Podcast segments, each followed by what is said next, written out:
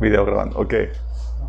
Ok chicos, estamos ya transmitiendo desde la página de Minas Church de Facebook, también Minas Dominical. Um, hoy vamos a ver un tema de los que tenía pendientes que se había platicado que tenía rezagados. Creo que fue desde que desde el año pasado. Sí, hombre. Entonces estamos sacando los pendientes antes de comenzar la siguiente la siguiente serie. antes de comenzar el milenio. Ok, pero antes de comenzar vamos a poner ese tiempo en las manos de Dios, chicos. Amado Padre Celestial, te alabamos, te bendecimos, te damos tantas gracias, Señor, por tu presencia entre nosotros, Señor. Porque tú pones en nosotros el querer como el hacer, la disposición a venir a buscarte, a alabarte, agradecerte por todo lo bueno que has hecho con nosotros, Señor. Señor, hoy queremos pedirte que tú nos hables, que hables en nuestros corazones, que quites cualquier interferencia, cualquier oposición, cualquier obra del enemigo que quiera venir, Señor, a robar la palabra que, sea, que quiera sembrar en nuestros corazones, Padre. Te pedimos, Señor, que te muevas con libertad entre nosotros, que cubras cualquier deficiencia de mi parte y que se pueda transmitir tu palabra con toda claridad, Señor. Te lo pedimos en el nombre de Jesús. ¿Todo bien? Sí. ¿Sí? ¿Usted está bien aquí? Estamos viendo porque se Ok, chicos. Vamos a ver la, el tema de lealtad. Sí. Ese tema les había comentado que lo tenía algo rezagado. Y el Señor, me empezó a hablar de esto, les, decía, el año pasado. Eh, y de esas veces que vas topándote con pasajes y el Señor te va trayendo luz y más entendimiento con respecto a esto. Y hay algunos pasajes que, que me llaman mucho la atención cuando leía. Era, por ejemplo, el pasaje de Génesis 47, 29 que decía, eh, Israel, cuando estaba a punto de morir, mandó llamar a su hijo José y le dijo, si de veras me quieres, pon tu mano debajo de mi muslo y prométeme amor y lealtad. Por favor, no me entierres en Egipto. Prométeme amor y lealtad, chicos. Otro pasaje es el de Ruth, donde dice que entonces Noemí le dijo a sus dos nueras, miren, vuelvan cada uno a la casa de su madre, que el Señor les trata a ustedes con el mismo amor y lealtad que ustedes han mostrado con los que murieron conmigo. Noemí bendiciendo a sus, a sus nueras, diciéndoles que Dios les muestre el amor y la lealtad. Otro episodio es el de Salomón cuando estaba orando con Dios, estaba platicando con él y le dijo, tú trataste con mucho amor a tu siervo David, mi padre, pues se condujo delante de ti con lealtad y justicia, con un corazón recto. Como hoy se puede ver, has reafirmado su gran amor de concederle un hijo suyo que le suceda en el trono que hablando de cómo David se condujo con lealtad ante el Señor. Y sé que donde llega la, pregunta, chicos, ¿qué es eso de lealtad? La definición que, aparece en el diccionario es que es el sentimiento de respeto y fidelidad a los, a los propios principios morales y, o a los compromisos establecidos hacia alguien. Compromisos establecidos hacia alguien. Ahorita vamos a ir esclareciendo un poquito más acerca de esto y vamos a ver la tremenda importancia que tiene en nuestras vidas. La palabra leal es, eh, significa que es incapaz de traicionar o engañar, que actúa con respeto y fidelidad a sus principios morales, a sus compromisos hacia la persona que lo ayuda, protege o mantiene. Fíjate, dice, que es incapaz de traicionar, engañar, que actúa con respeto y fidelidad a sus principios morales, y a sus compromisos hacia la persona que lo ayuda, protege o lo mantiene. Tiene obviamente un eh, origen etimológico de la palabra latín legal, legalis, que significa legal, que viene de la ley, y es del mismo origen de donde viene la palabra legal, y ha evolucionado para, que, para el significado que guarda fidelidad. De hecho, la palabra fidelidad es, la misma, es un sinónimo de esto que significa firmeza, constancia de los efectos, ideas y obligaciones en el, en el cumplimiento de los compromisos establecidos. Firmeza, constancia, que es fiel, que no cambia. La palabra en hebreo, chicos, que se utilizan son emet y es, eset, entre otros. Y para traducir la, la, la idea de, de, verdad, de verdadero, de correcto, de fiel, de seguro, de certeza, de, o la palabra es que trata la, transmite la idea de misericordia, de bondad, de amabilidad, de misericordia, de, gracia, de piedad. En términos prácticos, chicos, esto es lo que es la lealtad. Se aplica a una persona que te muestra amor o un comportamiento ético de forma constante, sin traicionarte, sin hacerte daño, es decir, de forma verdadera, fiel, segura. Es el corresponder con amor y o compromiso moral hacia la persona que te ayuda, te protege, te mantiene, te bendice. Sí. La lealtad, chicos, por lo mismo conlleva un principio de retribución. Esto también, esto del principio de retribución, es, estamos hablando del, de principios de justicia. Sí, porque ah, la lealtad habla de corresponder o pagar con bien a los que te han bendecido. O sea, alguien te ha mostrado amor, te ha mostrado aprecio, gracia, bondad. La idea es que tú correspondas eh, con la misma moneda. Sí. Obviamente no tiene que ser económico. Puede ser, eh, pues no siempre la situación lo, lo, permite o lo merita. Pero sí corresponder con alguna cosa buena. De hecho, puede ser con respeto, honra, gratitud, aprecio, servicio, ayuda. La palabra, por ejemplo, que, da la, eh, la, Biblia en Galatas 6.6 es que dice, el que es enseñado en la palabra, haga partícipe de toda cosa buena al que lo instruye. O sea, tú estás recibiendo una, un beneficio, retribuye, sé leal. Y nos dice con qué, dice con alguna cosa buena. Algo bueno, que, pagues con la misma moneda de la bondad que estás recibiendo. De hecho, por lo mismo, traición, chicos, es pagar con mal el amor que se te dio. Es el comportamiento, es cuando correspondes con mal el comportamiento que se esperaba de ti. Sí. De hecho, es lo que menciona Mateo 17, 22 cuando aplicó a Judas, ¿se acuerdan? Dice, luego volvieron a reunirse en Galilea y Jesús les dijo, el Hijo del Hombre será traicionado y entregado en mano de sus enemigos traicionado. ¿Quién lo traicionó, chicos? Fue Judas, ¿se acuerdan? De hecho, dice Mateo 26, 21, mientras comían, les dijo, les digo la verdad, uno de ustedes me traicionará. ¿Por qué dice traicionar, chicos? Porque Jesús había sembrado en Judas amor, lealtad, bondad, había sembrado pura cosa buena. Y se esperaba de él un comportamiento acorde a lo que se había sembrado. Y contrario a eso, se le dio qué? Traición. Se le dio, le, le retribuyó con una maldad. Lo entregó a sus enemigos. Ese retribuirle con una maldad, hacerle algo mal por el bien que había recibido, es por eso que se le conoce como traición. Y eso es lo que ha pasado, no sé si te ha llegado a pasar en relaciones, tal vez amistades, familiares y demás. Oye, tú sembrando bondad, eh, buenas acciones, con buenos gestos, ayuda y demás, y de repente te salen con alguna agachada. Eso es traición. ¿Sí? Es decir, no están retribuyendo el comportamiento que se espera. De hecho, tú lo, puedes ver también en 1 Samuel 23, 12, donde dice, eh, donde David y, sus compañeros habían salvado a Keilah de, los enemigos. Imagínate, David los salvó trabajó ahí para liberarlos, peleó con ellos, con los enemigos y salvó a esa ciudad. Y luego David pregunta, porque se enteró que, David, que Saúl venía.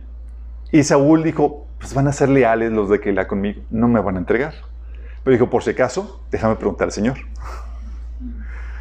Y preguntó al Señor, ¿me traicionarán los líderes de Keilah a mí y a mis hombres para entregarnos a Saúl? Y el Señor le dijo, sí, ellos los traicionarán. Fíjate bien esto, estaba preguntando porque él, aunque esperaba lealtad, estaba consciente de que la gente es traicionera. Sí, y él preguntó por cuál se iban a ir. Y el Señor dijo, te van a traicionar. la bondad que tú hiciste en ellos no te la van a corresponder. De hecho, también sucedió con, con los hombres de Sif David eh, moraba entre ellos y los salvaba de sus enemigos y, les, los, los bendecía, los ayudaba. Y dice que los hombres de Sif en 1 Samuel 23, 19 fueron a Saúl en Gibea y traicionaron a David. Sabemos dónde, dónde se esconde David, le dijeron. Está en las fortalezas de, de Heroes, en la colina de Aquila, que está en la parte sur de Gismón. O sea, en vez de ayudar, de, de contribuir o de retribuir con un bien, estaban traicionando, estaban dando lo que no le corresponde por el bien que habían, que habían recibido de, de David. Sí. De hecho, tan ciscado estaba David que una vez cuando llegaron para coronarlo como rey, llegaron los, la gente con él y David salió al encuentro, dice en 1 Crónicas 12, 19, dice, si vienen en son de paz para ayudarme, somos amigos, pero si vienen a traicionarme y entregarme a mis enemigos, a pesar de que soy inocente, entonces que Dios de nuestros antepasados lo vea y lo castigue. Está ya todo ciscado. dije, no, no, no, David, venimos para hacerte rey, órale. Sí. De hecho, lo mismo que pasaba con, con Dios. Eh, quejándose de, la infidelidad de, Israel, eh, los compara con Adán en Oseas 6.7, que dice, son como Adán que han quebrado, quebrantado el pacto, me han traicionado. ¿Por qué? Oye, ¿recibió de Adán de parte de Dios alguna cosa mala? Sin embargo, retribuyeron con maldad la bondad de Dios. Sí. Malaquías 2.15, por ejemplo, también habla acerca de la traición que se da entre esposo y esposa. Dice, ¿acaso no hizo al Señor un solo, eh, un solo ser que es un cuerpo y espíritu? ¿Y por qué es uno solo? Porque busca descendencia dada por Dios, así que cuídense ustedes en su propio espíritu y no traicionen a la esposa de su juventud. Traicionar. Porque dentro del matrimonio la mujer paga un precio altísimo. Oye, su cuerpo, su desgaste físico, el embarazo y demás, es la más vulnerable. Y luego cuando el, esposo le es infiel o le, pide el divorcio, es traicionar la bondad y lo que ha invertido, lo que ella te, ha dado a ti como, como esposo. ¿sí? Y el Señor nos da el mandato de ser fiel porque Él es fiel. Dice Deuteronomio 7.9, reconoce por tanto que el Señor tu Dios es el Dios verdadero, el Dios fiel que cumple su pacto generación tras generación y muestra su, su fiel amor a quienes lo aman y obedecen sus mandamientos. Que te lo mencione como Él es fiel, que cumple su pacto generación tras generación y muestra su amor a quienes lo aman y obedecen sus mandamientos. Dios no traiciona, no se levanta en la mañana y dice, ah, ya me quedé mal, órale. Señor, ¿qué dice? No, pues ya. Sí. No te devuelve mal por bien, al contrario, su fidelidad, como dice la canción, es grande. Sí. Aunque tú seas infiel, el Señor permanece fiel. Hay un tiempo de gracia, obviamente, y un tiempo de justicia. Pero el Señor, el Señor es fiel. Por eso dice la Biblia que Él no es, eh, que Él no olvida las cosas buenas que tú has hecho, sino que te las va a retribuir, porque Él es fiel. Sin embargo, la lealtad, la falta de lealtad, chicos, la Biblia enseña que trae maldición en todos los casos. Y esa es una preocupación que tengo, chicos, porque conozco a gente muy querida, hermanos en Cristo y demás, que por no vigilar este aspecto de sus vidas, están viviendo bajo maldición. Y no quiero que tú seas uno de ellos. Quiero que vivas bajo la bendición del Señor. Sí, que no traigas o no cargues diokis, maldición, por no aprender a ser fiel en tus relaciones. Y Dios nos enseña a ser fiel, obviamente primero y ante todo y sobre todo ante Dios. Señor exige fidelidad sobre todo y ante todo, chicos. De hecho, dice Mateo 10:37, el que ama a padre o madre más que mí, no es digno de mí. El que ama a hijo o hija más que mí, no es digno de mí. La Biblia nos enseña a hacer fidelidad en las relaciones, pero el Señor nos enseña a anteponer nuestra fidelidad al Señor por encima de cualquier otra relación. ¿Sí? ¿Por qué? Porque Él creó todo y lo sustenta, chicos. ¿Se acuerdan que habíamos dado, hablado que la lealtad tiene que ver con retribuir el bien que hemos recibido? Bueno, el Señor es digno. Como estuvimos cantando. Apocalipsis 4:11 dice, digno eres, Señor, Señor y Dios, de recibir la gloria, la honra y el poder, porque tú creaste todas las cosas, por tu voluntad existen y fueron creadas. Él es digno. Todo lo que existe, todo lo que hay, tu vida y demás, es dado por Él. Sí. Y Señor espera una retribución, una lealtad de tu parte. Porque Él nos sustenta. También no solamente creó eh, porque Él hizo la creación, sino porque redimió la creación con su sangre. Apocalipsis 5.12 dice, digno es el Cordero que ha sido sacrificado de recibir el poder, la riqueza y la sabiduría, la fortaleza, la honra, la gloria y la alabanza. Digno el Cordero que ha sido sacrificado. ¿Por qué, se, ¿Por qué fue sacrificado? En versículos anteriores dice, porque nos redimió a precio de sangre. Sí. No solamente hizo la creación, no solamente la redimió, sino que derrama sobre nosotros abundantes bendiciones en el día a día.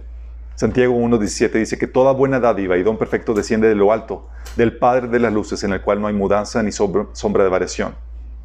Tú y yo somos objetos de bendición tras bendición, chicos. Cada día que te levantas y demás, aunque a veces se vaya el agua y demás, tienes un montón de cosas por, por, los que, por qué agradecer. Sí, dice Hechos 14, 17 que, sin embargo, Dios no, se ha dejado de dar, eh, no ha dejado de dar testimonio de sí mismo, haciendo el bien, dándoles lluvias del cielo y estaciones fructíferas, proporcionándoles comida y alegría de corazón. Hablando de la bondad de Dios para con todo el mundo, chicos. Sí. Y Él espera una retribución. De hecho, cuando vimos en la temática del culto a Dios, el culto nace, el culto a Dios, nuestra adoración, nuestro servicio de alabanza y adoración, surge por todo lo que Dios ha hecho por nosotros. Es un deber. ¿Sí? Nuestra lealtad se manifiesta siendo fiel a Él, a su nombre. 2 Timoteo 2.12 que dice que si, que si lo negamos, Él también nos va a negar. Se manifiesta obedeciéndolo. Dice la Biblia en Génesis 5.22 que no anduvo fielmente con Dios. ¿Qué crees que, qué crees que se fiel con que anduvo fielmente? Anduvo fielmente sus caminos, obedeciéndolo. Nuestra lealtad a Dios se, se manifiesta sirviendo bajo su dirección. Sí. ¿Por qué, chicos? Es decir, produciendo fruto para Él. Nada más imagínate, fíjate lo que dice 2 Pedro 1 del 8 9. Ahí menciona este pasaje que ahorita te voy a leer. Que por lo que Dios hizo por ti, Él espera un fruto de tu parte, una muestra de tu lealtad, en pocas palabras empieza a hablar una serie de características que debes añadirle a tu fe y dice Pablo, dice Pedro, porque estas cualidades, si abundan en ustedes, los hará crecer en el conocimiento de nuestro Señor Jesucristo y evitará que sean inútiles e improductivos. En cambio, el que no tiene, el que no las tiene es tan corto de vista que ya ni ve y se olvida que ha sido limpiado de sus antiguos pecados. O sea, te dice que si no lo produces, se te olvidó que todo lo que Dios ha hecho por ti. No hay ese sentido de deuda para retribuir al Señor por tu mente olvidadiza. La lealtad al Señor también se muestra en, la honra y en el respeto que le damos. Malaquías 1.6 dice, el Hijo honra a su Padre y el siervo a su Señor. Ahora bien, si soy Padre, ¿dónde está el honor que merezco? Y si soy Señor, ¿dónde está el respeto que se me debe? Yo al Señor Todopoderoso les pregunto a ustedes, sacerdotes, que desprecian mi nombre. También se manifiesta nuestra lealtad a Dios con acción de gracias y culto. Romanos 1 del 21 al 23 dice, a pesar de haber conocido a Dios, no lo glorificaron como Dios ni le dieron gracias, sino que se extraviaron en sus inútiles razonamientos y se les oscureció su insensato corazón. Aunque afirmaban ser sabios, se volvieron necios y cambiaron la gloria del Dios inmortal por imágenes que eran réplicas del hombre mortal, de las aves, de los cuadrúpedos, de los reptiles. Aquí el Señor está hablando de cómo oye, todas las bondades que Dios te ha dado, y será para que lo glorificaras y le dieras gracias a Dios, y en vez de eso, traicionaste su bondad adorando a imágenes, adorando a, eh, a ídolos, réplicas de hombres mortales, aves, cuadrúpedos. O sea, recibiste bien y contestaste con mal, traición, Cuando la Biblia menciona que cuando eres lealtad a Dios, hay bendición. Cuando retribuyes a Dios de acuerdo a la bendición que tú has recibido, hay bendición, dice Hebreos 6, 7, que cuando la tierra bebe la lluvia que con frecuencia cae sobre ella y produce una buena cosecha para los que le cultivan, recibe bendición de Dios. 1 Samuel 2.30 dice que yo honro a los que me honran. Oye, eres recipiente todas las bondades de Dios, honras a Dios en retribución como una muestra de tu lealtad, el Señor dice, hay bendición, yo te voy a honrar. Sin embargo, hay maldición por la deslealtad, chicos. Malaquías 2.2 dice, si no me hacen caso ni deciden honrar mi nombre, dice el Señor Todopoderoso, les enviaré una maldición y maldeciré sus bendiciones. Ya les he maldecido por, porque ustedes no se han decidido a honrarme. Primera Samuel 2.30 dice, humillo, yo humillo a los que me desprecian. Hebreos 6.8 dice, en cambio, el, el campo que produce espinos y cardos no sirve para nada, el agricultor no tarda en maldecirlo y quemarlo. Qué fuerte. De hecho, fíjate lo que dice el Señor en cuanto a Malaquías 1, del 6 al 14. Es el reclamo del Señor a un pueblo que ha recibido tremendas bendiciones de Dios, pero le contesta con mal. Dice, el hijo honra a su padre y el siervo su, su señor. Ahora bien, si yo soy padre, ¿dónde está el honor que merezco? Y si soy señor, ¿dónde está el respeto que se me debe? Yo, el Señor Todopoderoso, les pregunto a ustedes, sacerdotes que desprecian mi nombre, y encima preguntan, ¿en qué hemos despreciado tu nombre? Pues en que traen a mi altar alimento mancillado. Y todavía preguntan, ¿en qué te, en qué te hemos mancillado? Pues en que tienen la mesa del Señor como algo despreciable.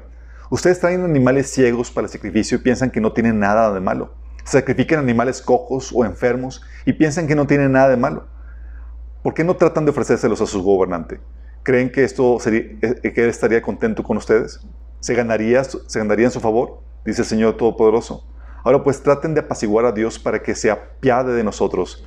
¿Creen que con esa clase de ofrendas se van a ganar su favor? Dice el Señor Todopoderoso.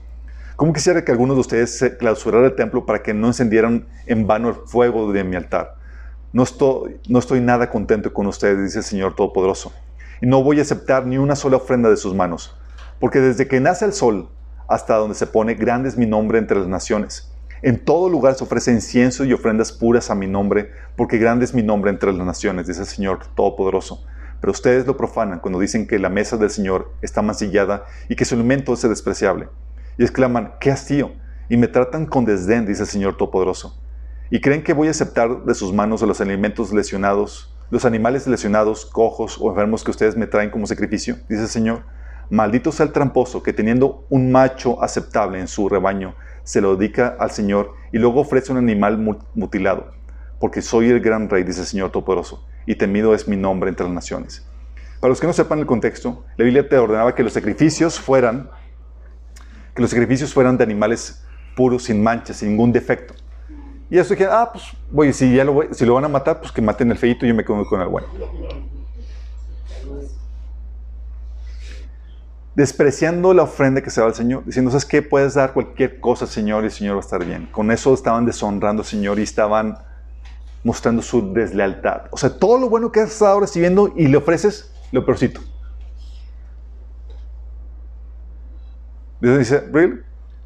Bueno, estás bajo maldición. También esa, más, esa misma maldición viene en Romanos 1 del 21 al 28. Dios derramando, mostrando sus señales, sus bondades y demás, y Él esperando una retribución a cambio, lealtad. Y como la gente no se lo dio, los abandona a que hagan cosas depravadas. Dice Romanos 1 de 21 al 28. A pesar de haber conocido a Dios, no le glorificaron como Dios ni le dieron gracias, sino que se extraviaron en sus inútiles razonamientos y se les oscureció su insensato corazón. Aunque afirmaban ser sabios, se volvieron necios y cambiaron la gloria de Dios inmortal por imágenes que eran réplicas del hombre mortal y de las aves, de los cuadrúpedos, de los reptiles. Fíjate, la bondad de Dios para derramar tus bendiciones y en vez de darle gracias a Él, van a rendir culto a otra cosa que no es Dios. Por eso Dios los entregó a los malos deseos de sus corazones y conducen a la impureza sexual, de modo que degradaron sus cuerpos los unos con los otros Cambiaron la verdad de Dios por la mentira, adorando y sirviendo a los seres creados antes que el Creador, quien es bendito para siempre. Amén. Por tanto, Dios los entregó a pasiones vergonzosas. En efecto, las mujeres cambiaron las relaciones naturales por las que van contra la naturaleza. Asimismo, los hombres dejaron las relaciones naturales con la mujer y se encendieron en pasiones lujurosas, los unos con los otros. Hombres con hombres cometieron actos indecentes y en sí mismos recibieron el castigo que merecía su perversión.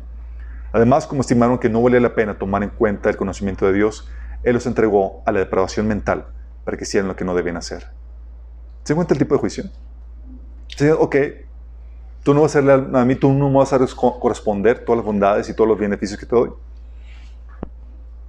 Te rumbo, órale. Te lleva a depravación. Hay maldición si no correspondemos con la lealtad al Señor. Y hay bendición si correspondemos con la lealtad que, que Dios se merece. Estamos en deuda con el Señor por todo lo que Él ha hecho. Y Él espera ese fruto de lealtad que corresponda a todo lo que Él ha hecho por nosotros. Entonces tenemos, eh, Dios espera la lealtad a Dios por sobre todo, pero Él también quiere que muestres agradecimiento o lealtad a quienes Él utiliza para bendecirte, comenzando por tus padres. La Biblia te enseña, te da el mandato a ser leal, a no pagar mal por el bien que ellos te han dado. Dice Efesios 6, del 2 al 3, honra a tu padre y a tu madre, que es el primer mandamiento con promesa, para que te vaya bien y disfrutes de una larga vida en la tierra.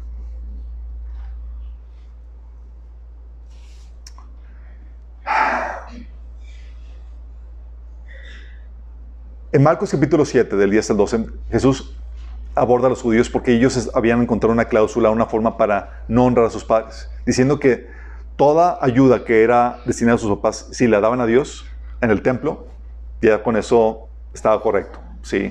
No dejándoles así la oportunidad de hacer algo por sus papás que estaban en necesidad.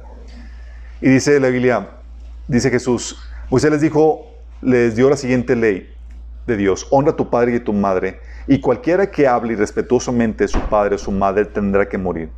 Sin embargo, ustedes dicen que está bien que uno le diga a sus padres, lo siento, no puedo ayudarlos porque he jurado darle a Dios lo que les hubiera dado a ustedes.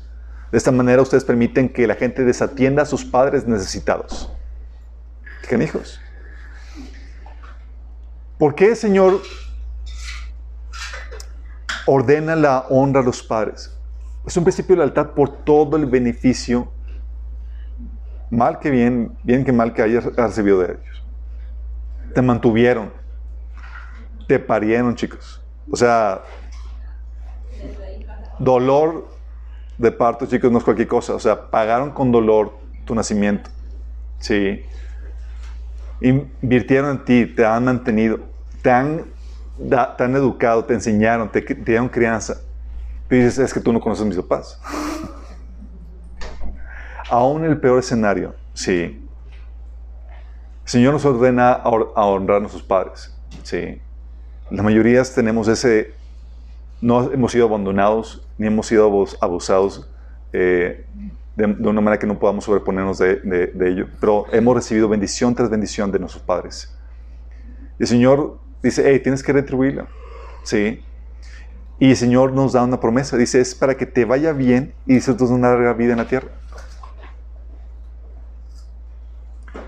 Es algo que les he platicado.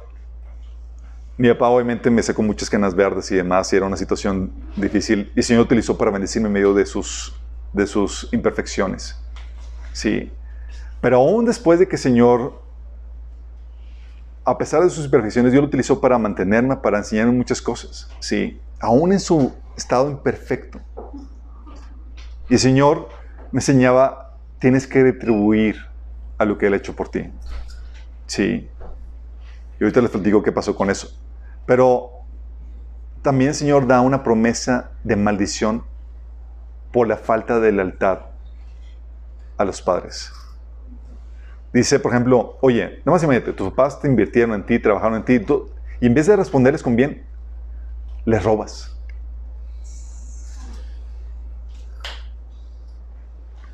Dice Proverbios 19, 26, el que roba a su padre y echa en la calle a su madre es un hijo infame y sin vergüenza. Proverbios 28, 24 dice, el que roba a su padre y a su madre y dice, ¿qué tiene de malo? Es igual que un asesino.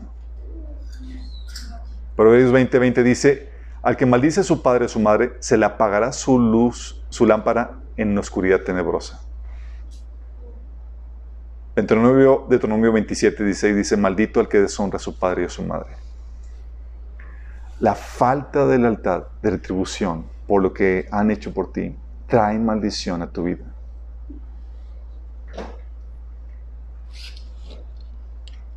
También, oye, Dios espera lealtad en las relaciones conyugales, chicos.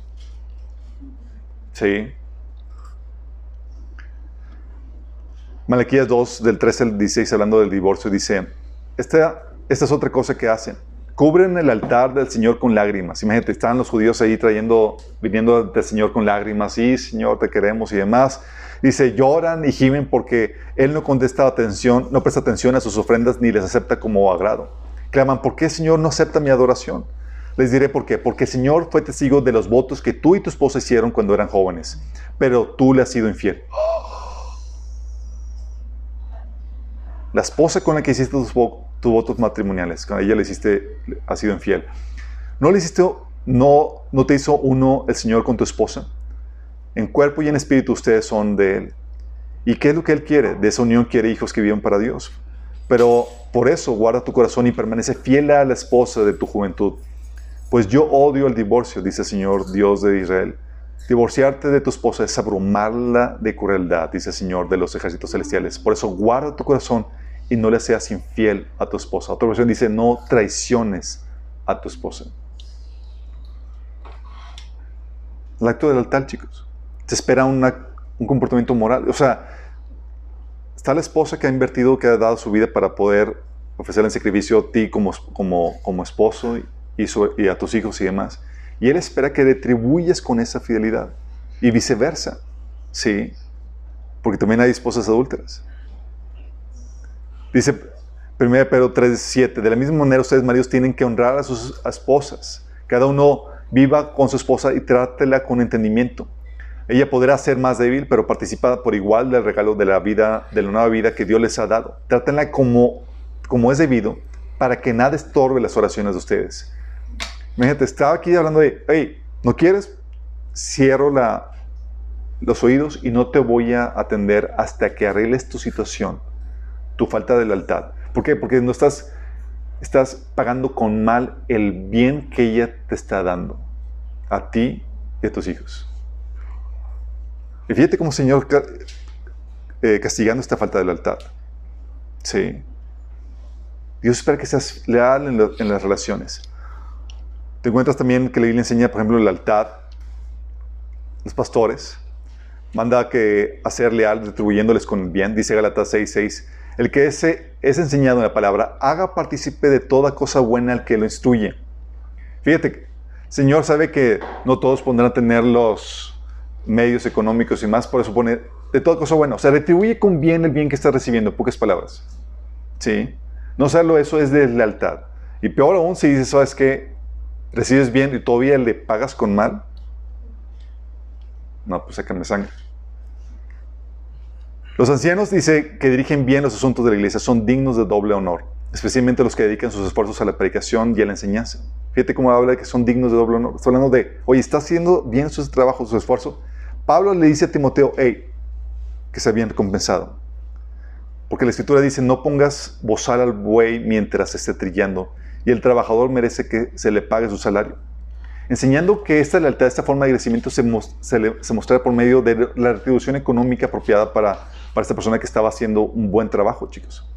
De hecho, en otra versión dice en 1 Timoteo 5:17, ese mismo pasaje, en la nueva traducción viviente, dice, los ancianos que cumplen bien su función deberían ser respetados y bien remunerados. A eso se refiere con doble honor.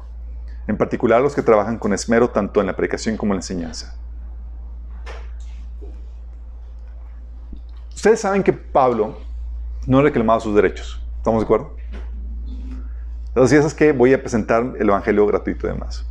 Él no recolectaba ofrendas. Pero sin embargo, sabía que el evangelio iba a producir en la gente ese, ese, ese sentido de deuda y gratitud que los lleva a retribuir de una forma u otra. ¿Sí? En el trabajo que han recibido de, de Pablo, por el ministerio que han recibido de Pablo.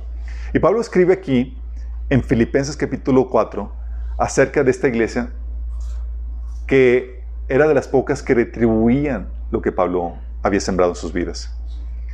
Y a esta iglesia les concede esta bendición por su, por su lealtad. Fíjate lo que dice. Me alegra muchísimo en el Señor que, de que al fin hayan vuelto a interesarse en mí. Claro está que tenían interés, solo que no habían tenido la oportunidad de demostrarlo. No digo esto porque esté necesitado, pues he aprendido a estar satisfecho en cualquier situación en que me encuentre. Sé lo que es vivir en pobreza y lo que es vivir en abundancia. He aprendido a vivir en todas y cada una de las circunstancias, tanto quedar saciado como a pasar hambre, a tener de sobra como a sufrir escasez. Todo lo puedo en Cristo que me fortalece. Fíjate la actitud de Pablo. Pablo no estaba, sí, quiero que eh, quiero ordeñar a la gente para que me satisfagan mis necesidades. Él esperaba que de forma natural fluyera este sentido de lealtad, de agradecimiento. Dice, sin embargo, han hecho bien en participar conmigo en mi angustia. Y ustedes mismos, filipenses, saben que en el principio de la obra del Evangelio, cuando salí de Macedonia, ninguna iglesia eh, participó conmigo en mis ingresos y gastos, excepto ustedes. ¿Qué verdad? Incluso a Tesalónica me enviaron ayuda una y otra vez para suplir mis necesidades.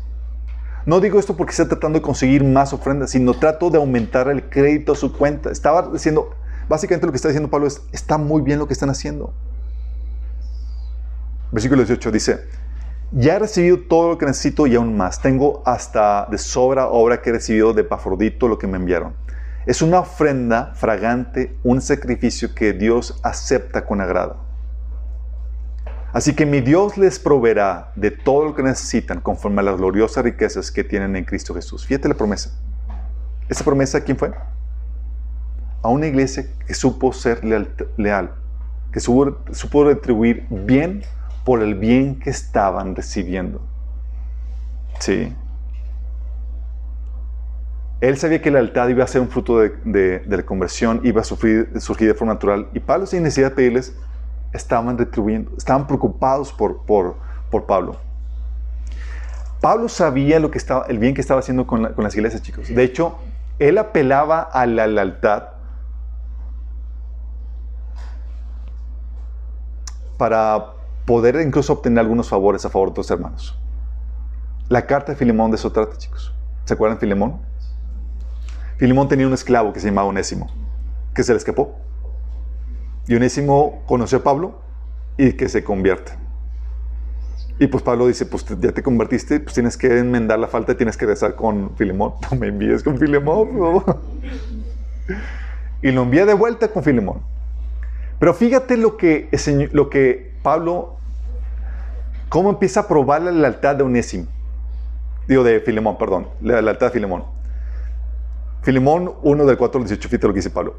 Filemón, siempre le doy gracias a Dios, gracias a mi Dios cuando oro por ti, porque sigo oyendo de tu fe en el Señor Jesús y de tu amor por todo el pueblo de Dios. Pido a Dios que pongas en práctica la generosidad que proviene de tu fe a medida que comprendes y vives todo lo bueno que tenemos en Cristo. Y te empieza a hablar de que ya está preparando, terreno para Guamas. Pon en práctica la generosidad, ¿sale? Hermano, tu amor me ha dado mucha alegría y consuelo porque muchas veces tu bondad reanimó el corazón del pueblo de Dios. Por esta razón me atrevo a pedirte un favor. Podría exigírtelo en el nombre de Cristo, porque es correcto que lo hagas. Pero por amor prefiero simplemente pedirte el favor. Toma esto como una petición mía de Pablo, como un hombre viejo y ahora también preso por la causa de Cristo Jesús. Te suplico que le muestres bondad a mi hijo Onésimo. Me convertí en su padre en la fe mientras yo estaba aquí en la cárcel. Onésimo no fue de mucha ayuda para ti en el pasado, pero ahora nos es muy útil a los dos. Te lo envié de vuelta y con él va mi propio corazón. Queriendo, quería retenerlo aquí conmigo mientras estoy en cadenas para predicar la buena noticia y él me hubiera ayudado de tu parte, pero no quise hacer nada sin tu consentimiento. Prefería que ayudaras de buena gana y no por obligación. Parece que perdiste a Onésimo por un corto tiempo para que ahora pudieras tenerlo de regreso para siempre. Él ya no es como un esclavo para ti, es más que un esclavo, es un hermano amado especial para mí. Ahora, será de más valor para ti como persona y como hermano en el Señor. Así que si me consideras tu compañero, recíbelo a él como, como me recibirías a mí. Si te perjudicó de alguna manera o te debe algo, cóbramelo a mí. Yo, Pablo, escribo esto con mi propia mano. Yo te lo pagaré y no mencionaré que tú me debes tu propia alma.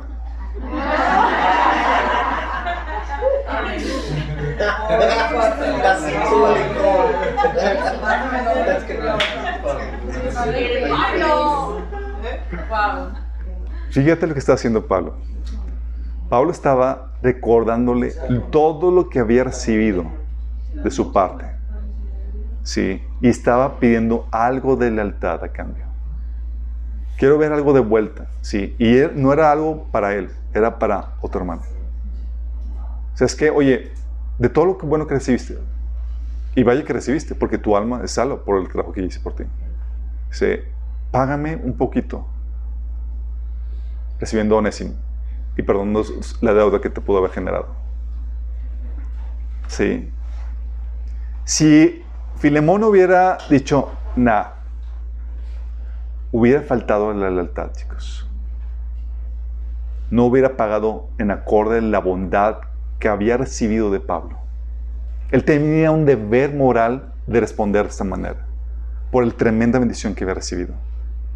Y aquí Pablo estaba haciendo, recordándole cuál era la deuda que, que, que, que Filemón tenía hacia con Pablo. O sea, su misma alma había sido salvada del infierno, del infierno, por el trabajo que Pablo había, hecho. No era cualquier cosa. Recuerda, yo te lo pago, nada recuerda que tu alma me la debes. Sí. Estaba apelando a sentido de deuda, que es lo que genera la fidelidad, chicos. Sí. Obviamente, la fidelidad también la Biblia nos enseña que se debe a los jefes. Dentro de un equipo de trabajo, se debe buscar el bienestar de los, eh, intereses del equipo por encima de, de, tus intereses personales. Una empresa, un trabajo, supone que tú estás en ese tiempo trabajando para los intereses de la empresa, no para los tuyos. Se espera lealtad en ese sentido.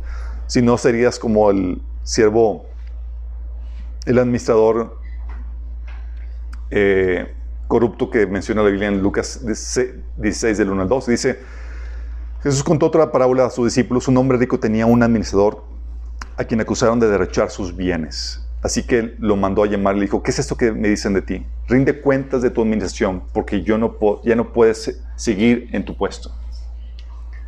Aquí está hablando de, oye, estás recibiendo un beneficio, te están contratando como empleado para que hagas un trabajo en beneficio de la, empresa, del, negocio. Pero aquí este mal administrador está utilizando los recursos de la empresa para beneficio personal y no para el crecimiento de, la empresa que, para la cual estaba, él estaba eh, como empleado.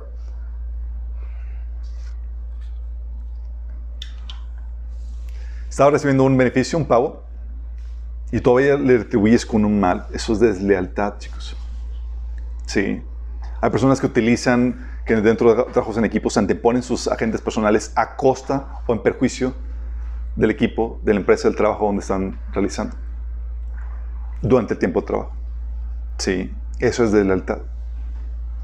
También la Biblia nos habla de lealtad a los clientes o proveedores. La Biblia menciona en, Marcos 12, del 1 al 9, el caso de un eh, hombre que plantó un viñedo, que lo acercó, lo acabó, o puso su negocio ahí en ese sentido. Puso la torre de vigilancia y luego lo arrendó a unos labradores.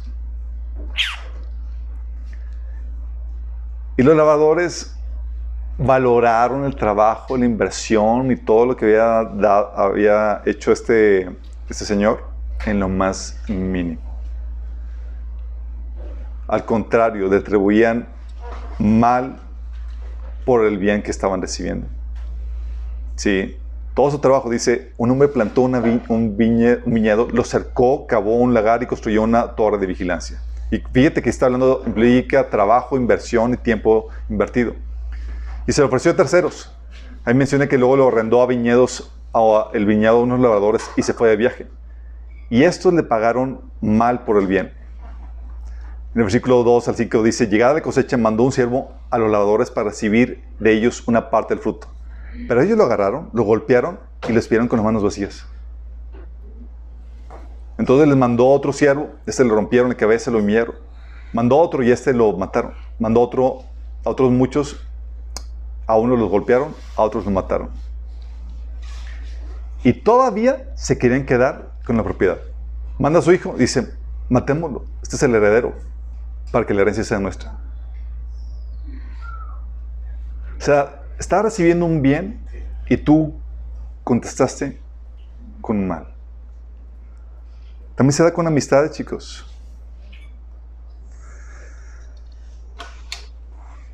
El rey David, en sus tiempos de persecución, fue bendecido por el rey de los amonitas, quien le, le ofreció la ayuda a David. Y en 2 Samuel del 10 al 2, fíjate lo que dice David. Pasado algún tiempo murió el rey de los amonitas y su hijo Hanún lo sucedió en el trono. Entonces David pensó, ¿debo ser leal con Hanún, hijo de, de Nahas, tal como su padre lo fue conmigo? Fíjate el deber moral que está sintiendo.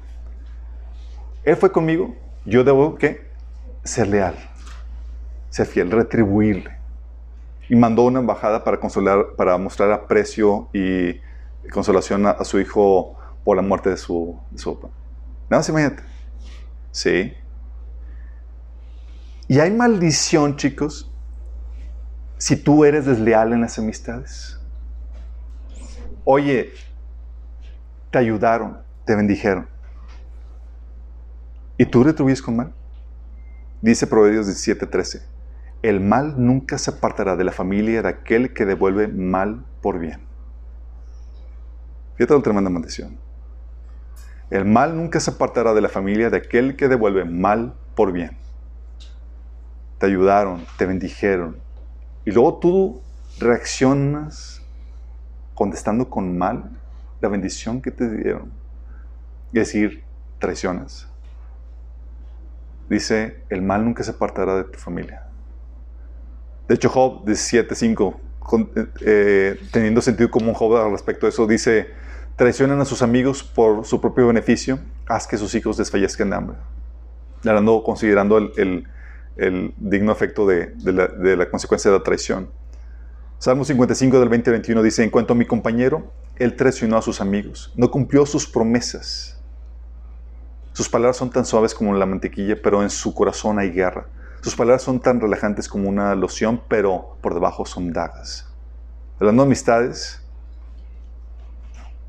que te incluso te dan promesas y demás, y te traicionan, a pesar de que te incentivan a esperar lo bueno de ellos. Proverbios 11.3 dice que la honestidad guía a la gente buena, la deshonestidad destruye a los traicioneros. Y ya estamos hablando que los traicioneros son aquellos que son desleales. Fíjate cómo está hablando de esto. Proverbios 13:15 dice, una persona de buen juicio es respetada, una persona traicionera va directo a la destrucción. Qué fuerte, ¿no? ¿Te das la importancia de la lealtad para traer bendición en tu vida? Está hablando de, si tú recibiste bien, no puedes contestar con mal. No puedes. Bueno, sí puedes, pero a costa traer maldición a tu vida. Hay dos salmos que hablan acerca de esto mismo. El Salmo 109 y el Salmo 35. Se los leo, está muy, está muy fuerte. Y este salmo que habla acerca de esto, nada más es para darte una perspectiva de, la realidad de cómo operan las, las, cosas. Porque en esta vida vas a encontrarte gente fiel, pero también vas a encontrarte traición. Gente en quien tú siembras bondad, buenas cosas y te devuelven mal por el bien que tú les diste. Sí. Y fíjate, te lo voy a leer. Es Salmo 119. Dice, oh Dios, alabanza mía, no guarde silencio, pues gente impía y mentirosa ha declarado, eh, ha declarado en mi contra y con lengua engañosa me difaman. Con expresiones de odio me acosan y sin razón alguna me atacan. Mi amor me lo pagan con calumnias. Fíjate, dice, mi amor me lo pagan con calumnias, mientras yo me encomiendo a Dios. Mi bondad la pagan con maldad. En vez de amarme, me aborrecen. Pone en su contra a un malvado, que a su derecha esté su acusador, que resulte culpable de ser juzgado, que sus propias oraciones lo condenen, que se acorten sus días y que otro se haga cargo de su oficio. Este versículo que se cortan sus días y que otro se haga cargo de su oficio, fue aplicado para Judas, chicos, quien traicionó a Jesús. Que se queden huérfanos sus hijos, que se quede viuda su esposa, que anden sus hijos vagando y mendigando, que anden rebuscando entre las ruinas, que sus sacadores se apoderen de sus bienes, que gente extraña saque sus posesiones, que nadie le extienda su bondad, que nadie se compadezca de sus huérfanos, que sea exterminada su descendencia, que desaparezca su nombre en la próxima generación. Que recuerda, Señor, la iniquidad de su padre que no se olvide del pecado de su madre. Fíjate tremendas maldiciones por la gente traicionera. Que no se le quite, que no les quite el Señor la vista encima y que borre de la tierra su memoria, por cuanto se olvidó de hacer el bien y persiguió hasta la muerte a pobres, afligidos y menesterosos, porque le encantaba maldecir, que caiga sobre él maldición, por cuanto no se compadecía en bendecir, que se aleje de él la bendición, por cuanto se cubrió de maldición como quien se pone un vestido que se filtre en su cuerpo como el agua, que penetre en sus huesos como el aceite, que le envuelva como un manto y que le apriete en todo el tiempo como un cinto. Que así el Señor le pague a mis acusadores, a los que me calumnian. Pero fíjate lo que dice el versículo 21. Pero tú, Señor soberano, trátame bien por causa de tu nombre.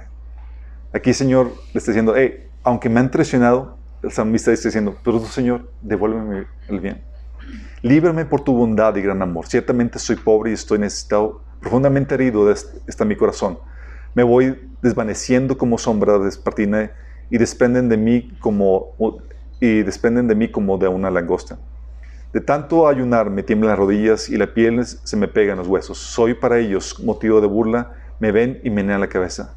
Señor, mi Dios, ayúdame. Por tu gran amor, sálvame. Que sepan que esta es tu mano, que tú mismo, Señor, lo has hecho. ¿Qué importa que ellos me maldigan? Bendíceme tú pueden atacarme, pero quedarán avergonzados. En cambio, este siervo tuyo se alegrará. Queden mis acusadores cubiertos de deshonra, envueltos en un manto de vergüenza.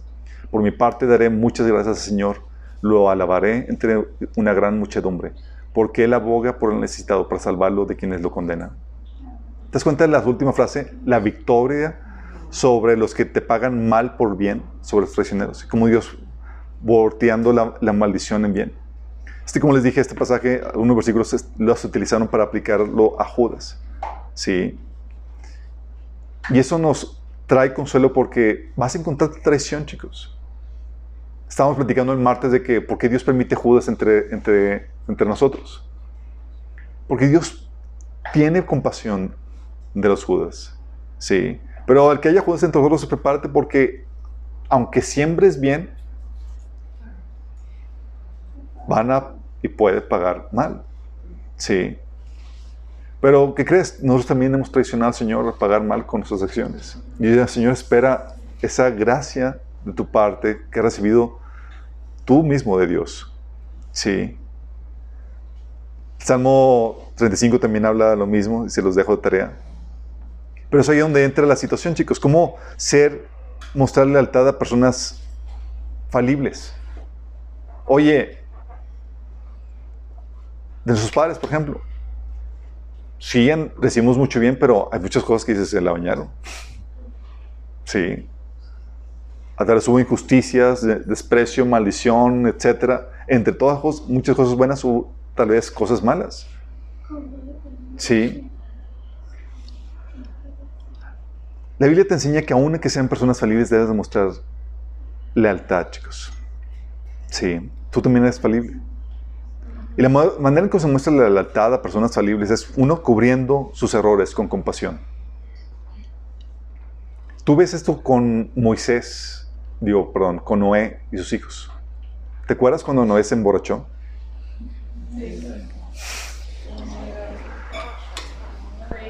Se emborrachó y hizo un striptease ahí en su tienda.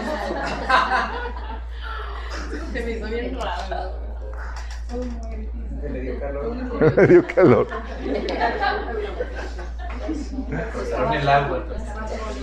Y uno de los hijos llega en plan de deshonra de a contarle el chisme, en plan de burla al resto de la familia. Kerakán. Y los otros, con todo respeto, ¿sabes qué?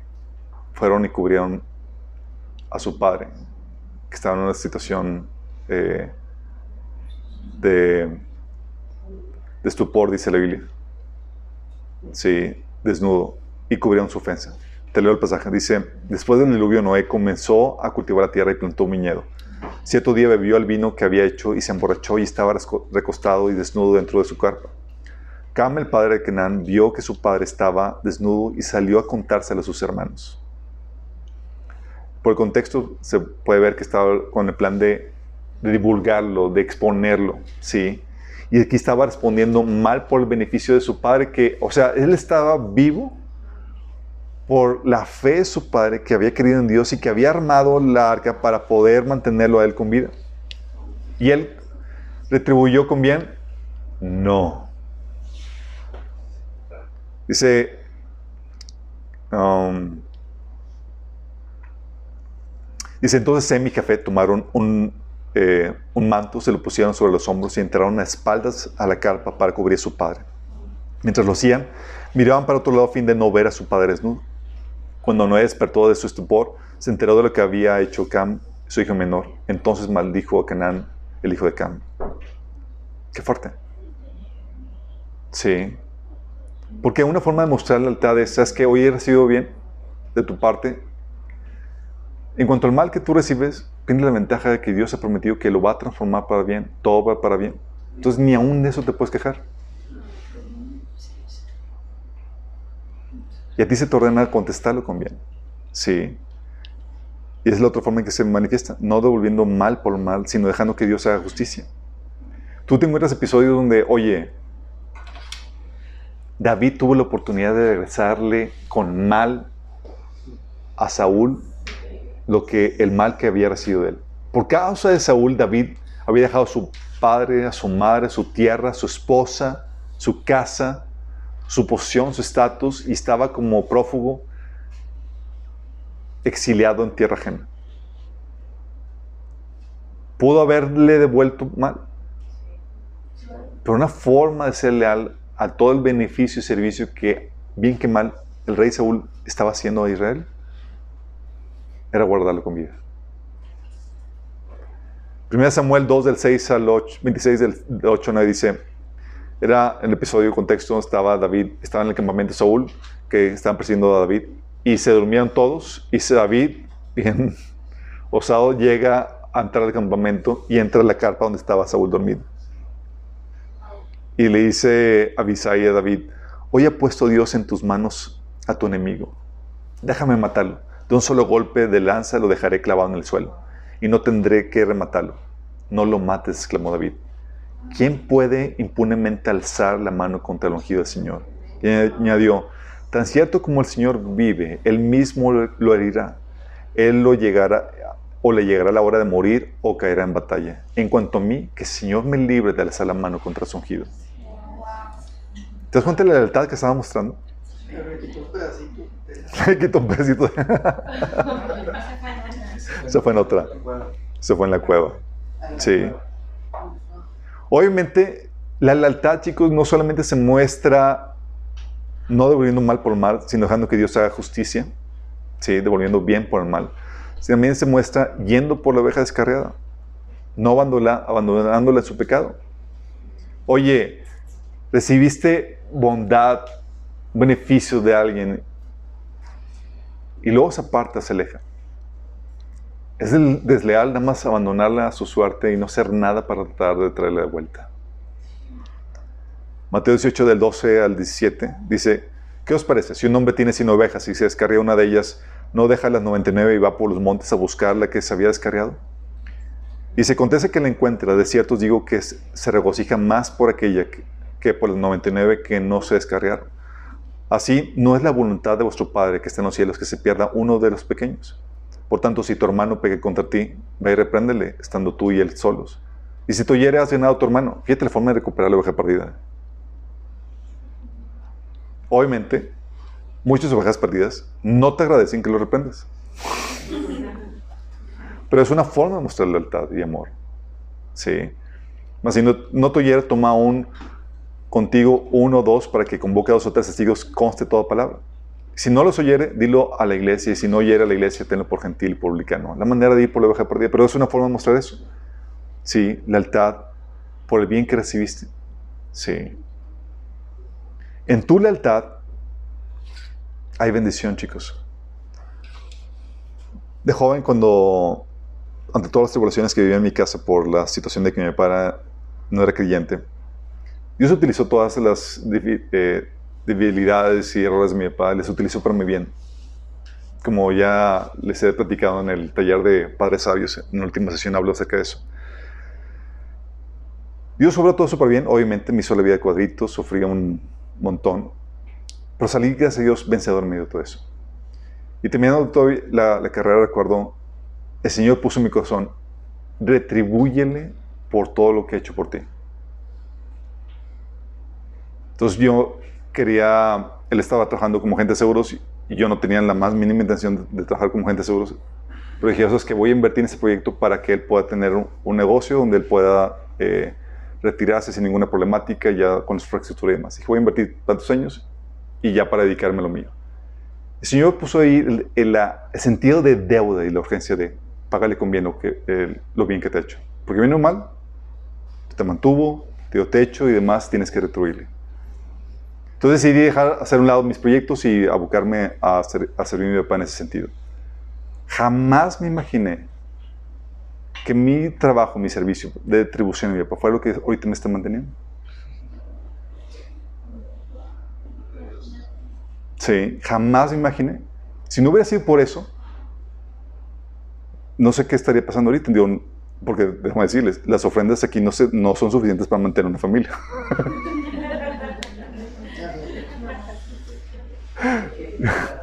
Como decía Suri, ¿quién dijo? Ah, sí, de Daniel. Oye, los 3 mil pesos, los 3 mil mensuales son en dólares o en pesos? Son en pesos. Lo que se recolectaba en promedio.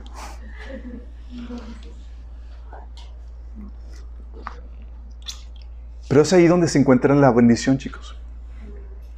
En retribuir, en ser leales. Sí. Tú no sabes el tipo de bendición que Dios va a traer sobre tu vida. Pero ¿sabes qué es lo que lleva a la deslealtad? En la lealtad tu bendición. Lo que lleva a la deslealtad, uno es tu egoísmo. No ves nada más que tus propios intereses. No ves la lealtad que le debes a otro por lo que han hecho por ti. Solo te interesa conseguir lo que tú quieres. Mm. El egoísmo te lleva a no ser empático ni considerado con los demás. Te quedas otro, oye, muchas veces tienes la oportunidad de retribuir al que te bendijo, estás en la disyuntiva en si, en si me lo quedo o retribuyo. Me quedo, pues me lo quedo. Sí, eso es egoísmo. Entre si se lo dejo o se lo quito. Sí. Dice 1 Corintios, digo Filipenses 2, 4. Cada uno debe velar no solo por sus propios intereses, sino también por los intereses de los demás hablando de esa relación ganar-ganar. Amar a tu prójimo como a ti mismo. Donde dice, no te enfoques solamente en ti. Sí, sé considerado con la más gente. Santiago 3 del 14 al 16 dice, pero si tienen envidias amargas y ambiciones egoístas en el corazón, no encubren la verdad con jactancias y mentiras, porque la envidia y el egoísmo forma parte no forma parte de la sabiduría que proviene de Dios. De hecho, cosas, dichas cosas son terrenales, puramente humanas y demoníacas. Pues donde hay envidias y ambiciones egoístas también habrá desorden de toda clase de maldad. El egoísmo lleva a eso, a que no retribuyes, en que quieras quedarte todo tú sin retribuir nada a las personas, a que seas desleal. Sí. Y es un síntoma del vacío que solamente se quita llenándose con Dios. Pero la más fuerte, chicos, y es la que me preocupa entre nosotros, es el sentido de entitlement, el sentirte con derecho.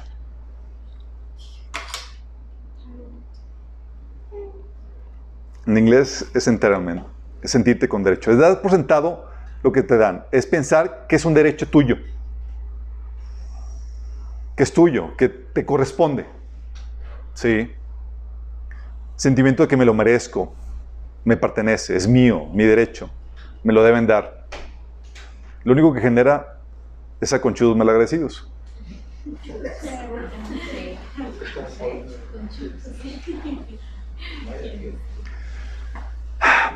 Esto es muy importante, chicos, porque si tú no sabes cuál es tu derecho, qué es por gracia y qué es por justicia, y tú consideras que lo que se te da es porque es tu derecho, es por justicia, tú no vas a mostrar ese, ese pago que, debes a los demás, esa lealtad. Porque tú no debes nada, eh, te lo debían, era tu derecho. Por ejemplo, Dice Lucas 17, del 7 al 10, un caso de un señor con su esclavo. Dice, supongamos que uno de ustedes tiene un siervo que ha estado arando en el campo o cuidando las ovejas. Cuando el siervo regresa del campo, ¿acaso le dice, ven enseguida a sentarte en la mesa? No, se le, no le dirá más bien, prepara la comida y cámbiate de ropa para atenderme mientras yo ceno. Después tú podrás cenar. ¿Acaso se le dará las gracias al siervo por, por haber hecho lo que se le mandó? Así también ustedes, cuando hayan hecho todo lo que se les haya mandado, deben decir, siervos inútiles somos. No hemos hecho más que cumplir con nuestro deber. Fíjate, está hablando aquí un señor que dice, que, oye, llega el siervo de trabajar y es como que, ah, por favor, ven, siéntate, ya trabajaste, déjame darte esto. No es un siervo. No se le debe nada porque está, el, es, el persona que está teniendo su señor ya recibe su pago y el señor tiene el, el derecho a exigir eso. No le está dando nada gratis ni le está pidiendo un favor. ¿Sí? No es un favor lo que está haciendo el siervo. Es algo que le debe a su Señor. Y en ese sentido todos somos siervos de, de, Cristo. No hay nada que nos pida que es como que, ah, Señor, déjame hacerte un favor. Sí, pero a veces pensamos que eso sí. Otros episodios, sí, cuando sabes que es tu derecho, tú puedes aceptar con gratitud lo que te dan, sí, sabiendo que tú te lo mereces por el bien del servicio que realizaste. Dice, por ejemplo, Lucas 17, quédense en su lugar, coman y beban lo que les den. No duden en aceptar la hospitalidad porque los que trabajan merecen recibir su salario.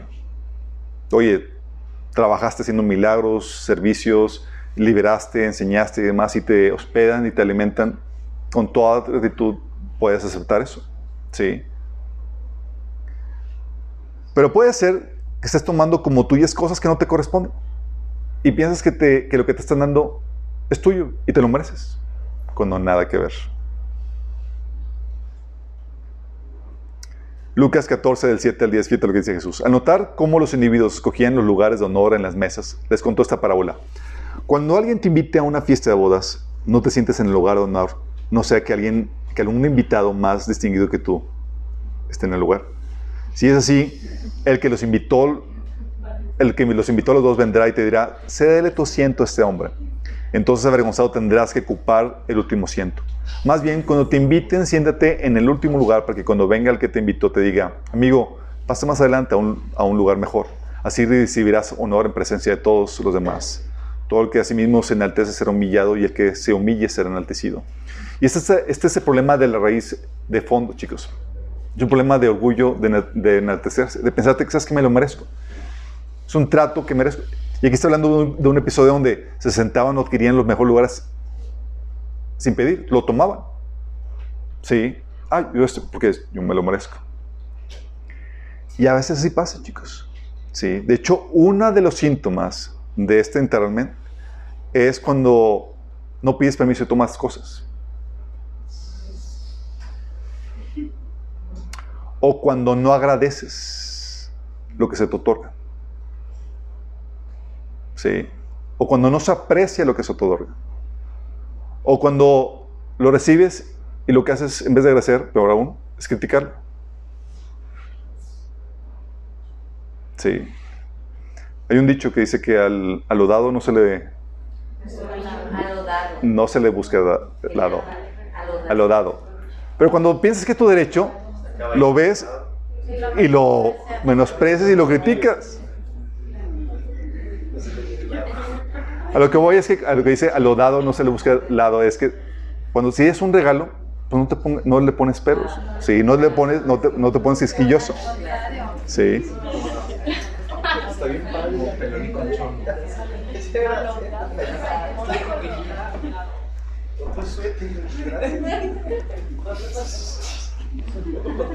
Por pensar que es un derecho, lo que se te otorga de gracia, chicos, nada más imagínate, cuando piensas que es tu derecho, ¿qué deuda sientes? Pues te lo mereces, es tuyo, de derecho. ¿Te sientes sentado tú, a eso?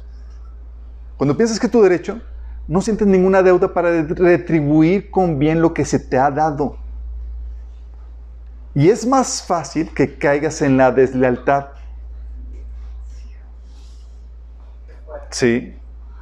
De hecho, hay un pasaje, es en Ezequiel 16, del 1 al 22, donde habla acerca de esto que sucedió con el pueblo de Israel. Fíjate lo que dice. Fíjate toda la gracia y la misericordia de Dios para que luego pierda piso Israel. Fíjate la transición. Dice, después recibí otro mensaje del Señor, Hijo de hombre, enfrenta a Jerusalén con sus pecados detestables. Dale este mensaje de parte del Señor soberano. No eres más que una cananea. Tu padre era morreo y, y tu madre hitita. El día que naciste nadie se preocupó por ti. No te cortaron el cordón umbilical, ni te lavaron, ni te frotaron con sal, ni te envolvieron en pañales. Nadie puso el más mínimo interés en ti. Nadie tuvo compasión de ti ni te cuidó. El día de tu nacimiento no fuiste deseada. Te arrojaron en el campo y te abandonaron para que murieras. Fíjate la situación que pone. Sin embargo, llegué yo y te vi ahí pataleando indefensa en tu propia sangre. Mientras estabas ahí tirada, dije, vive.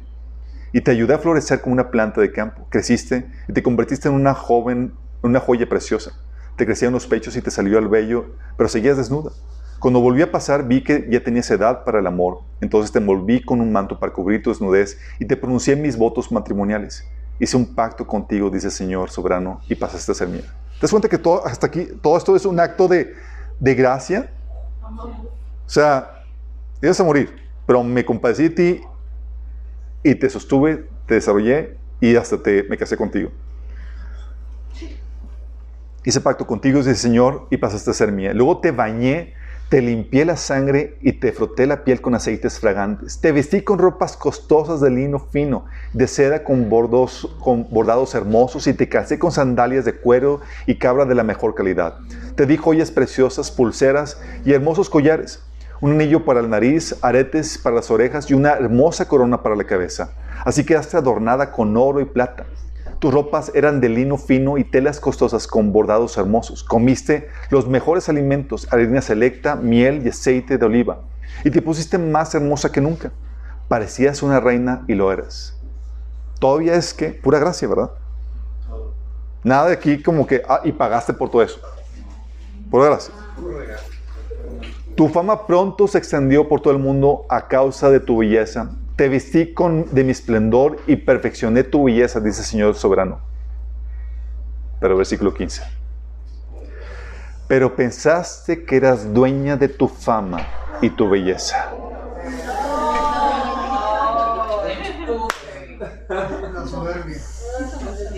Pensaste que, eras dueña era tuyo. Sea, que no era un acto de gracia.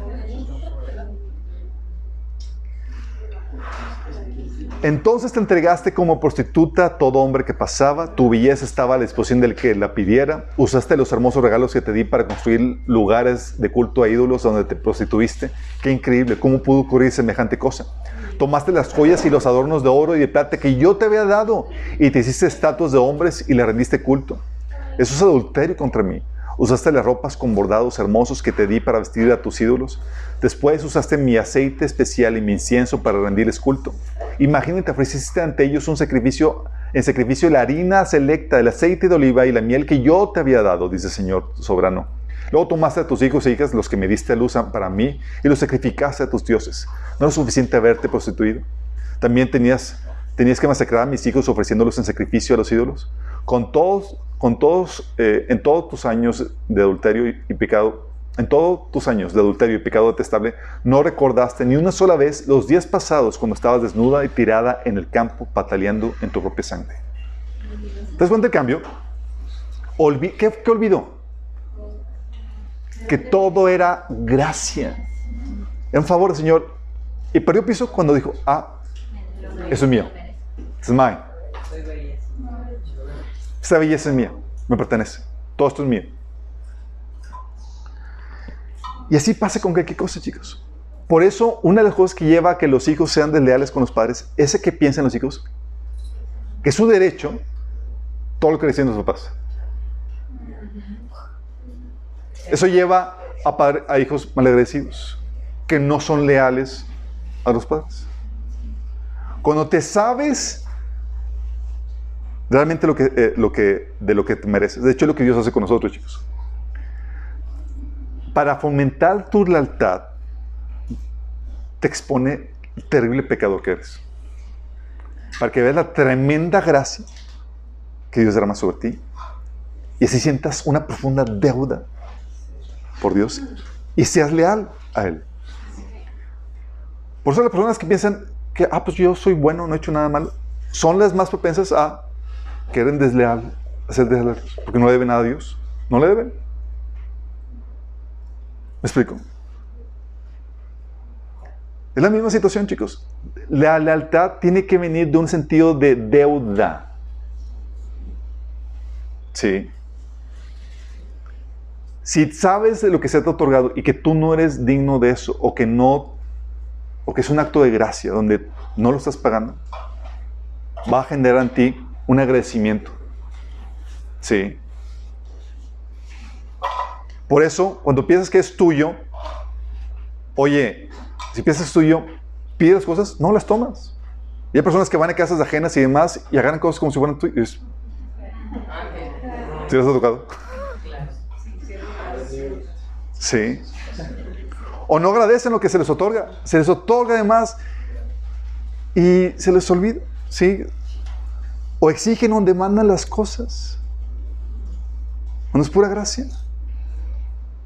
Recuerdo eh, una situación donde llega una mamá aquí agobiada además porque su hijo me decía, es que soy una muy mala mamá, es que ya no, pero ya no aguanto a mi hijo, o sea, es que lo, lo envío lo envía a la escuela sin lonche y demás. Y yo así, ay, ¿cómo lo envía sin lonche? Sí, hombre, es que en la universidad a veces se malpasa. Y yo, ¿universidad? ¿Cuánto dice?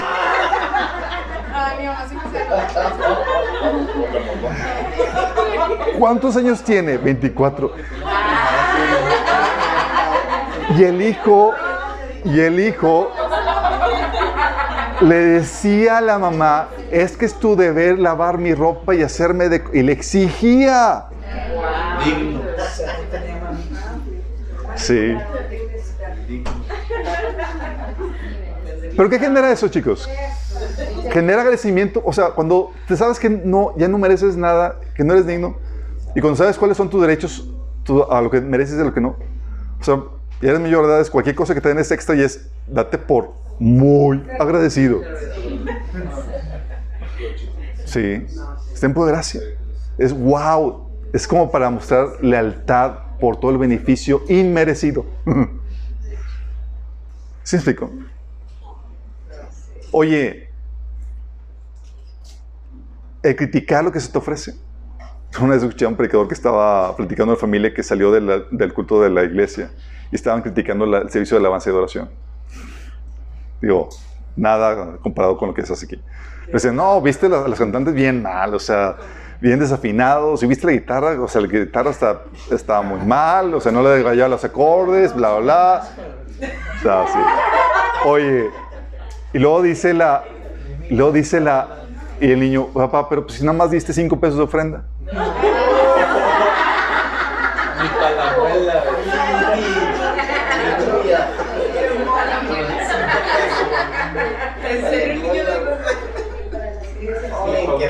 Pero a veces salimos con un sentido de, que el servicio que se da, o sea, me lo merezco y, lo, lo, puedo exigir y lo puedo criticar porque es mío. Sí. Cuando la verdad es pura gracia. Sí. También se muestra la sintomología del, sentirte con derecho de la literalmente también se da cuando causas daños y no haces en, en propiedad ajena y no haces nada para, para enmendarlo. ¿Sí? O no busques retribuir de alguna forma el bien recibido. O cuando no cuidas lo que, lo que no es tuyo. Todos estos son señales de que te estás perfilando para ser una persona desleal. Porque no está generando en ti sentido de deuda. Te sientes dueño. Sí. Lorcito. Porque la cura para sentirte en deuda, chicos, es, no dar por sentado lo que te, eh, que te mereces. No dar por sentado que te mereces todo lo que te dan, chicos. Sí. Es gracia. Cuando te das cuenta de que es gracia, que no es justicia, genera en ti el sentido de deuda. De que, ching, tengo que corresponder. Todo lo que me han servido. Todo lo que han hecho por mí. Todo el bien que me han dado. Sí.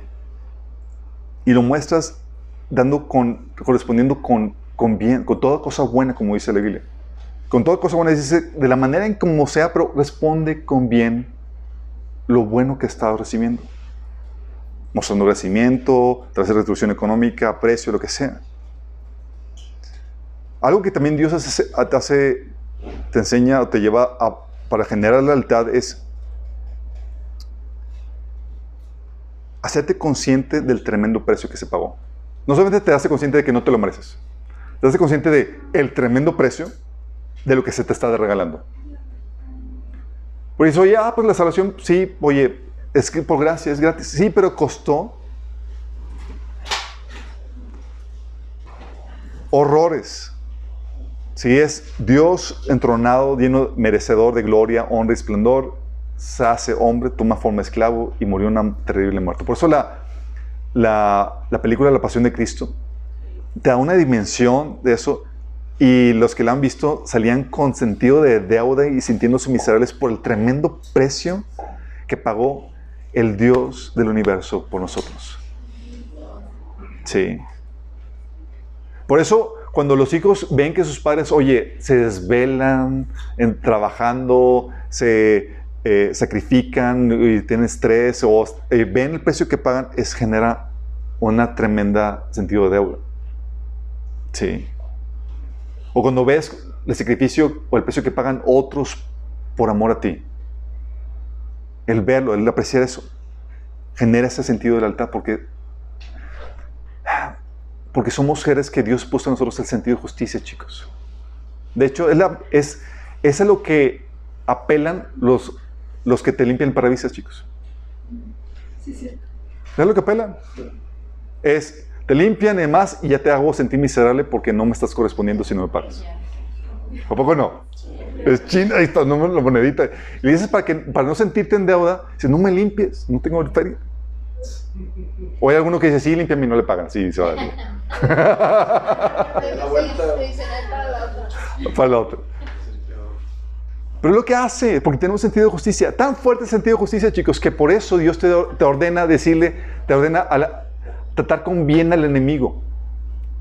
¿Por qué? Porque es tan fuerte, y como estás pagándole con bien algo que no se merece, él eventualmente ya no puede con su alma porque te está tratando mal. Y termina colapsando internamente, chicos, y rindiéndose el amor.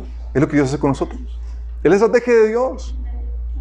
Pero por eso tienen que sentir ese acto de, que, de, de bondad que se está sembrando en ellos, que no se merecen. Porque cuando maltratas a alguien, pues esperas algo, esperas que te, que te maltrate de, vuelta. Pero cuando recibes bondad por algo, por un acto de, maltrato que tú estás dando, tu sentido de justicia no puede traicionarte. Está, o sea, me está haciendo un bien. Y eventualmente, por la presencia, llega al corazón a quebrantarse. Sí, es decir, el amor continuamente derramado llega a producir la lealtad, chicos. Es lo que Dios hace. Siempre y cuando nos te sientas con derecho. Sí, porque con derecho no hay agradecimiento. Yo lo pagué, me lo ofrezco, es que dando lo que, lo que es justo. Sí, cuando es gracia y cuando ves el tremendo precio que pagaron por eso, genera ese agradecimiento, esa lealtad. El otro problema que lleva a la, deslealtad es la envidia, chicos. Que en vez de buscar retribuir con el bien a los que te han bendecido, buscas hacerles el mal porque envidias lo que ellos tienen. ¿Pasa? Sí. Oye, alguien te ayudó, pero sabes que al tipo lo envidias. Así pasó con Jesús. Jesús bendiciendo al pueblo de Israel y dice ahí que los líderes le tenían envidia y le dieron más esfuerzo, chicos. Dice Salmo 35, 19. No permitas que mis enemigos traicioneros se regorden en mi derrota. No permitas que los que me odian sin motivo se deleiten en mi tristeza. Entonces tenemos egoísmo, envidia y enterarme. La más fuerte, chicos, es esta, la de sentirse con derecho. Porque eso son, se empieza a manifestar con pequeños detalles. Es importante que sepas a lo que tienes derecho y a lo que no. Y a todo aquello de lo cual no tengas derecho y que se te es dado por gracia, que estés consciente que es por gracia. Y que estés consciente del precio que se está pagando para bendecirte. Sí. Porque muchos pensamos que me lo merezco. oye, te apoyan, te ayudan, te bendicen, te echan la mano, y respondes con mal, solamente algo muy torcido dentro de ti puede llevarte a hacer eso. Pero sí sucede, chicos. La idea es que te sientas en deuda. Esa es la pregunta, chicos. Puede ser que algunos de nosotros estemos en maldición por, estar, por ser desleales. ¿Estás siendo desleal? ¿No estás contribuyendo con bien el bien que has recibido? O peor, ¿estás contribuyendo con mal el bien que se te ha otorgado? Una cosa es no retribuir con bien. Otra cosa es retribuir con mal. ¿Has retribuido con mal al que te tendió la mano? ¿Estás pagando con deshonra a tus padres? ¿Estás retribuyendo con mal los líderes que han sembrado, sembrado en ti? ¿Te ayudan amistades, amigos? Y luego les contestas con mal o les robas. Si es el caso, quiero guiarte en oración para pedir perdón. Porque mientras que no haya lealtad en tu vida, estás bajo maldición. Tenemos que romper con eso.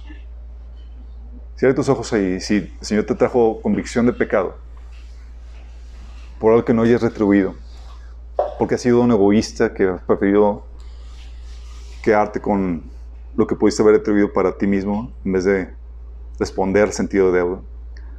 O has estado siendo de esas personas que critican lo que con gracia se te da, que no responde con bien que toma las cosas como si fueran suyas en vez de pedir permiso, conociendo que no es tu derecho, que no cuida las cosas. Va y pide perdón al Señor. Amado Padre Celestial, venimos delante de ti, Señor, pidiéndote perdón, Señor, por nuestra lealtad, Señor. Me sobre todo a ti, Señor, porque tú has sembrado nuestra vida, Señor, tantas cosas buenas. Nos has redimido, Señor. Pero también queremos pedirte por la deslealtad, Señor, que hemos mostrado en nuestras relaciones, en nuestros padres, nuestras amistades, nuestros líderes, Señor. Porque no hemos retribuido, Señor, lo bien, lo mucho que han sembrado a favor de nosotros, Padre. Señor, queremos pedirte perdón por ellos, Señor, queremos enmendar esa situación. Perdónanos por esos episodios en los que hemos respondido mal por el bien, Señor, que nos han dado maldición por la bendición que nos han dado, Señor. Perdonas por esos robos, esas difamaciones, por ese descuidar del bien ajeno, Señor. Perdónanos por sentirnos con derecho, Señor, cuando es por gracia lo que recibimos. Y crea en nosotros, Señor, te pedimos un corazón leal que podamos ser conocidos por ser leales, Señor, no traicioneros. No queremos ser como Judas, Señor. Queremos retribuir con bien el bien que hemos recibido de otras personas, Señor. Sin caer en chantaje, Señor, pero haciendo lo correcto delante de tus ojos. Te lo pedimos, Señor, en nombre de Jesús.